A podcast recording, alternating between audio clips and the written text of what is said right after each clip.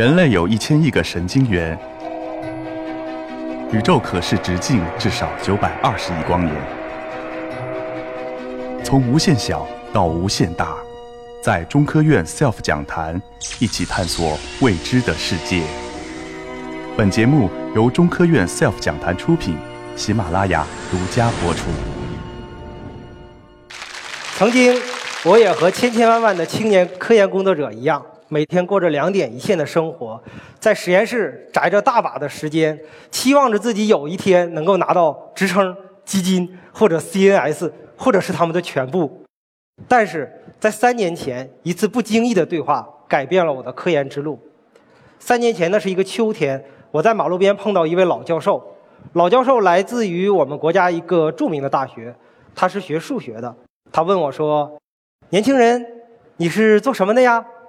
我说：“老先生，我是做阿尔兹海默症的。”啊，那个啊什么症是什么呀？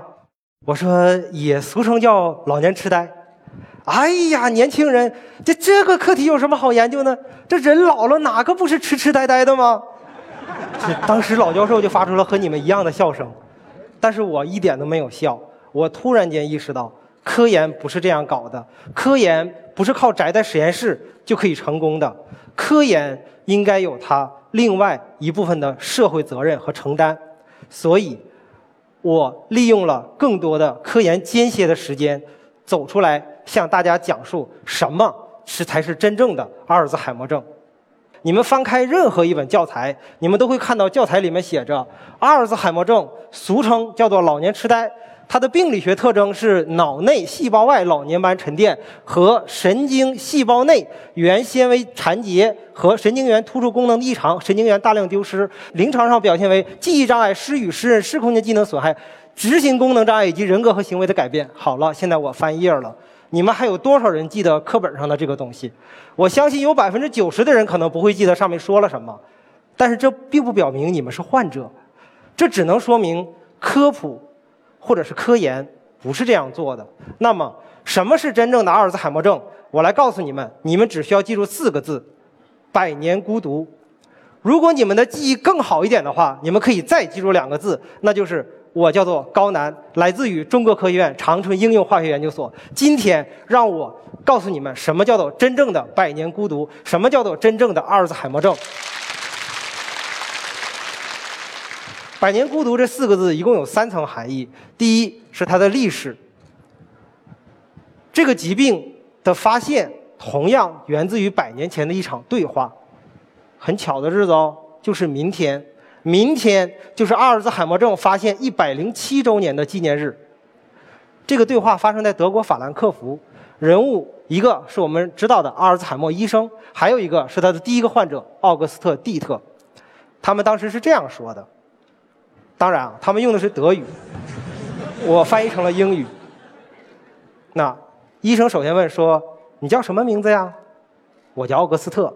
那你姓什么呀？我姓奥格斯特。你的丈夫叫什么名字呀？奥格斯特。不要笑，仔细感受一下。然后医医生问他后面说：“你结婚了吗？”我不太清楚。中午的时候，医生让奥格斯特吃了一点猪肉和菜花，然后他问他说：“你在吃什么呀？”菠菜。再问你一遍，你吃的是什么？首先呢，我吃了点土豆，随后我又来了点芥末。医生很无语说：“那你写个八吧。”他写了一个啊，woman。啊，说先是写个五，然后说：“那你再写个八。”然后他写了一个奥格斯特。通过这样一个简单的对话，对于我们每个人而言，可能非常简单的对话和行为，我们想到了什么？这个时候，如果我们再次看阿尔兹海默症症状的时候，你们是不是就会更加清楚？记忆障碍有吧？失语、失认、执行功能障碍都有吧？人格以及行为的改变，我在后面会讲到。那么，通过一个简单的对话，我们是不是就对这个疾病有了更深刻的认识呢？那么好了，很多人都问我说：“那怎么判断呢？我身边的人如果有了什么样的症状，才表明他们要得这个病了呢？”这就是百年孤独的第二层含义，它的症状。阿尔兹海默症从开始发病到最终得病到最后阶段，一共分为七个阶段。第一个阶段呢，我把它叫做了无痕迹，就是虽然病人脑内的神经元开始了死亡，但是死亡的还不够多，它并不影响病人正常的生活以及正常的思维和表达。这是第一个阶段，这个阶段很遗憾。没有任何科技手段可以检测到。第二个阶段，哎，这个人是不是老糊涂了呢？在这里，我要前我要重点的讲一下老糊涂和阿尔兹海默症的区别。我们一般意义上所说的老糊涂，只是由于人老了，器官有一个自然的衰竭的过程，所以这个人的记忆力以及他的行为能力有一定的下降。但是，老糊涂。虽然可以随着时间的推移逐渐的变严重，但是它不会变得很严重，不会变到让家人去全程陪护他的生活，而阿尔兹海默症却不是，它随着时间的推移，它会越来越严重，所以老糊涂和我们所说的老年痴呆完全是两个不一样的概念，所以回到我开篇说的那段对话，通过这段对话，我发现。即便是在高校里边的高级知识分子，他们对于这个疾病的认识也仍然非常简单。那么，对于我们相应的科研工作者而言，我们就需要将更多的知识走出来传播给大家。那么，随着时间的推移，这个疾病会发展到第三个阶段，也就是奇怪的健忘。是人老了是会忘一些事情，但是好像这个忘事儿吧，有点太奇怪了。他总是忘掉刚刚发生的事情，而对于几十年之前的事情呢，却还有记忆。那么，这个时候就已经进入到第三个阶段了。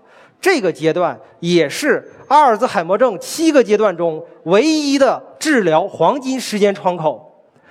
虽然现在的医学无法将这个疾病逆转，但是如果我们的患者能够在这个阶段接受医院的正确的治疗的话，会使得这个病程的发展得到一个大大的延长，会明显的改善病人在未来几十年的生存质量，以及降低相应的家庭的沉重的负担。请记住，只有这样一个黄金时间治疗窗口，也就是说，当你身边的老人发生了奇怪的健忘的时候，请迅速带他们去就医。只有这一个时间窗口。如果在这个时候没有及时就医的话，很遗憾，会发展到第四个阶段——轻度或者早期的阿尔茨海默症。这个阶段的人主要表现为：哎，我刚才说什么了？哦，我刚才吃饭了吗？不知道，全都忘记了。但是这个时候呢，他们的生活还是可以自理的。再随着时间的推移，就会进入到第五个阶段——中度。或者叫做中期的阿尔兹海默症，这个时候的患者完全需要家属来陪同，他的生活已经不能自理了，他会忘记时间，忘记空间。那么，就像我们前面讲到第一个患者蒂特，他也是在这个阶段来找到了阿尔兹海默医生。同样，我很遗憾地说，我们国家的绝大多数患者都是在这个阶段才被送到了医院。虽然遗憾地讲，这个时候稍微晚了一点。但是能够及时的就医仍然是一个正确的选择。随后，患者会进入到第六个阶段，我们叫做中度或者是偏重度的阿尔兹海默症。在这个阶段，有一个非常典型的特征，就是患者的行为会出现一个很明显的变化。原本和蔼可亲的他们，可能会变得很暴躁，无缘无故的发火、摔东西、丢东西、打人、骂人。但是，请大家记住。他们不是不爱我们了，他们也不是真的生气了，而是他们脑内的神经元这个时候已经发生了大量的死亡，已经没有办法让他们行使一个正常的思维功能了。这个时候，请不要嫌弃他们，请爱护他们，因为在这个时候，他们仍然能够分得清亲人和陌生人。最后阶段。